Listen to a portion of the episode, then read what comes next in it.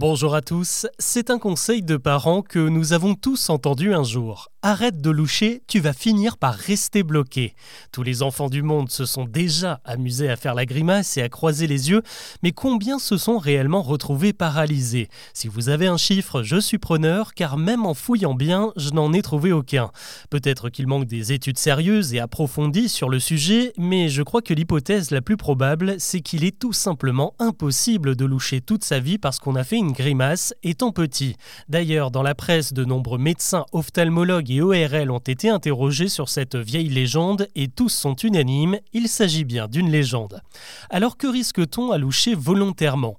Eh bien pas grand-chose, à part une fatigue des muscles oculomoteurs, il y en a 6 dans chaque œil et ils sont plutôt habitués à réaliser les mêmes mouvements quand on regarde à droite ou à gauche, et le fait de les dissocier provoque un effort supplémentaire qui peut provoquer une gêne. Mais dans tous les cas, impossible de se claquer l'un de ses muscles et donc de rester coincé.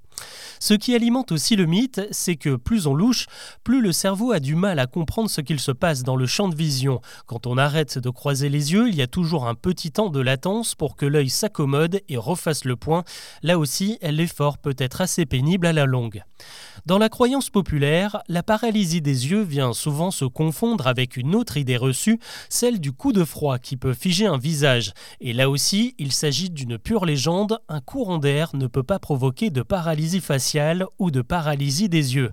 En fait, cette erreur provient de la médecine elle-même car on a longtemps cru que le froid était à l'origine du phénomène. On parle même de paralysie affrigorée, mais ces dernières années, la science a complètement démonté cette théorie. Désormais, on sait que les paralysies faciales sont plutôt dues au virus de l'herpès qui peut enflammer les nerfs qui commandent les parties droite et gauche de notre visage. D'ailleurs, si ça vous arrive, n'hésitez pas à consulter très rapidement pour vous faire prescrire de la cortisone le remède le plus efficace contre la paralysie faciale.